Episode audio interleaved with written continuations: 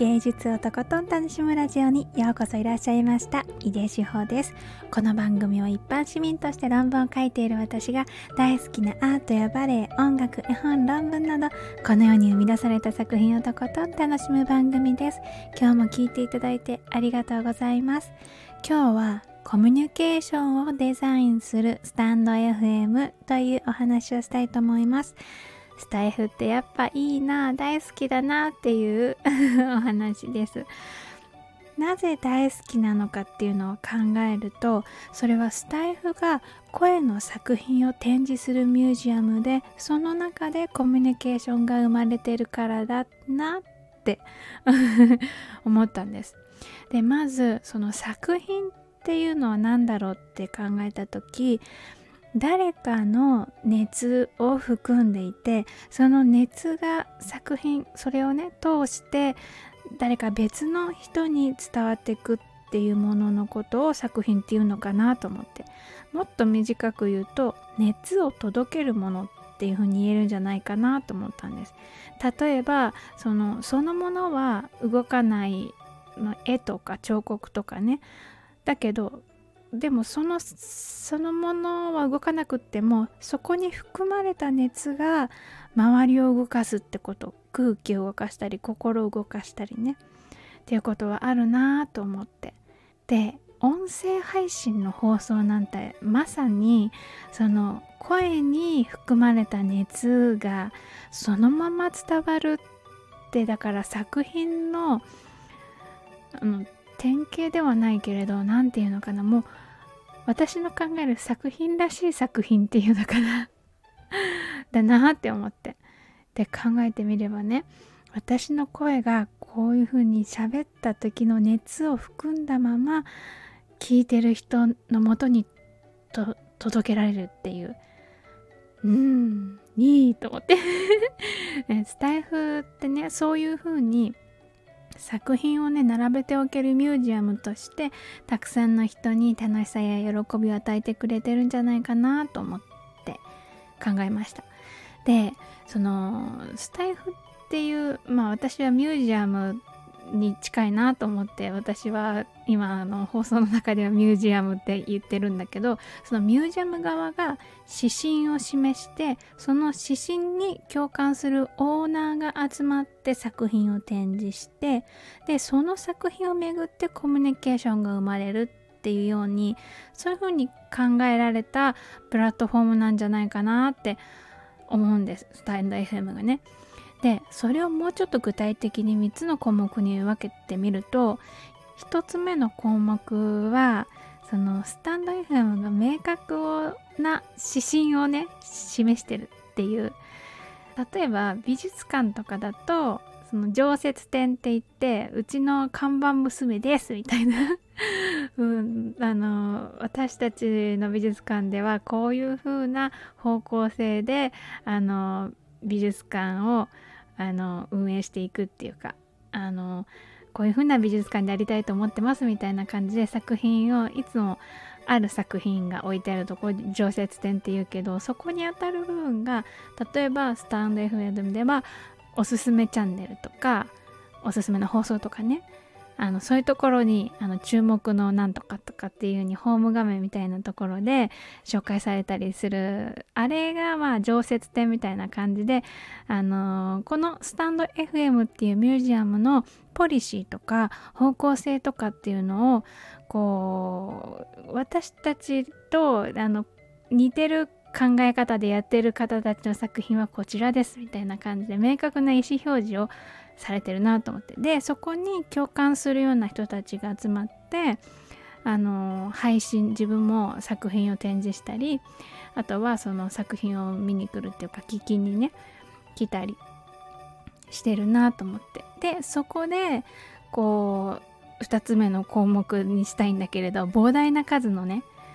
作品展というかまあ企画展みたいなやつそれぞれあの私はねそのスタンド FM のそれぞれのチャンネルがもう美術館の企画展みたいに見えるんですけど、えーと、あるテーマを設けてそのテーマに沿った作品を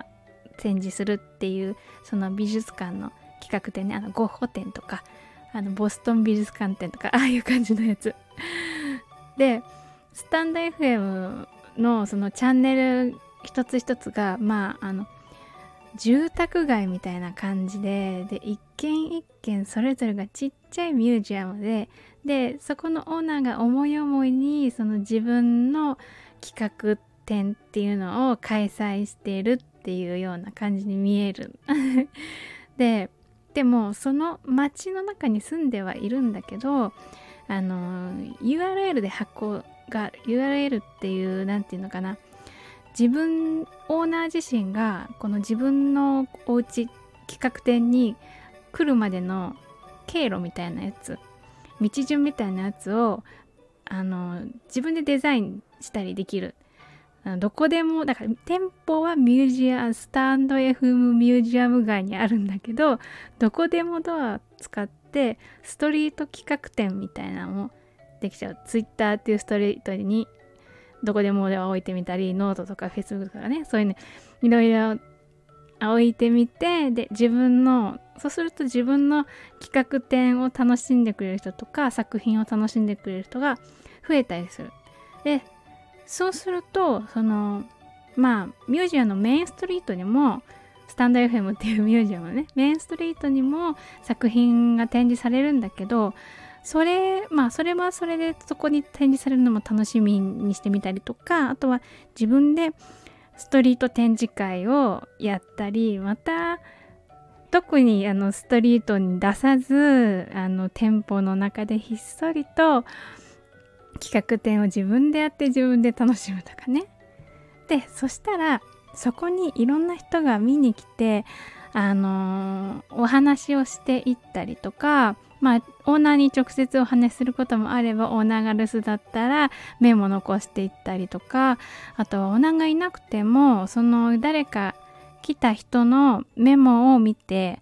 あのあふんふんと思ったり、自分もメモ残していったり、あとその場に人がまた集まってれば、そこでちょっとね、コミュニケーションが生まれたりとかね。であとは全然その企画展をやってる場所とは別の場所であそこの企画展良かったよとかあの作品がああでさみたいな話があったりとかはたまたこう自分で作品を生み出すことで自分と自分のコミュニケーションというか自分自身の振り返りとかまあ自分と向き合ったりとか見つめ直したりとかっていうようなねこともあるんじゃないかなって。つまりその作品が熱を届けるっていうことではなくって作品が中心になってコミュニケーションが生まれる。これがそのスタイフの特徴の3つ目の項目でその作品が中核となったコミュニケーションがあるってことだと思うんです。そういうふうにでもそういうふうにねそのコミュニケーションがそういうふうに回っていくようにこのスタンド FM ってあの設計されていてそこがねこのスタイフの真髄なんじゃないかなってちょっと思ったんですよね。つまりこのスタンド FM っていうところであの集う人々のコミュニケーションがねデザインされているプラットフォームだなって思ったんです。でそのことはうすうすねちょっと前からは感じていたんだけれど特にねなんか自分が最近あの放送をするに従ってあのこなんかちょっと不思議な感覚っていうようなのがあのモヤモヤって出てきたんですねそれをねあの言葉にしてみるとああなんかスタンド FM で放送っていうか配信をするっていうことはこういうことだったのかもしれないと思って自分が出した作品をね並べておいてそれを中心にあ自分の作品だけじゃないけどね他の他の人が出した作品もあるけどそれを中心にコミュニケーションできるできるっていう楽しさがあの本当に素敵だなと思ってるんだなと思ったんです。で最初の方にこう作品の定義は熱を届けるものだみたいなことを言ったんですけど もっとね具体的に言うとうんとぶっちぎりの独りよがりっていう風に言えるんじゃないかなって 思い思うんですよねつまりその熱っていうのは そうだから私もねあの思いとか気持ちみたいなそんな言葉じゃ生ぬるいみたいに 思うぐらいのこの私のね熱っていうか情熱っていうかそれをねそのまま作品として誰かにね届けてくれるスタンド FM に本当に心から感謝とリスペクトの気持ちを捧げたいと思います。もうね、ありがとう、スタンド FM って感じで、本当に、そしてね、スタンド FM 運営されてるチームの皆さん、いつも本当にありがとうございます。応援してます。そして私も頑張ります というわけで、今日はコミュニケーションをデザインするスタンド FM のお話をしました。続いてコメントのお返事のコーナーです。えっと、いただいたコメントは声でお返事をしています。今日は2つの放送回のコメントの返事をしたいと思ってます。えー、1つ目は5月26日に放送した作品を届けたい一心の眼差し袖山舞子さんの放送です。えっ、ー、とこれはあのキングコング西野さん西野昭弘さんがあのの最新作の「えーと、醜いマルコ」っていう絵本が今、えーと、出版発売日は5月31日かな。で私は予約してたのでちょっと早めに着いたんですけどそれをめぐってね予約の本をね早くお手元に届けようっていう風なあのー、お仕事の様子をえー、と編集者の袖山舞子さんが Facebook に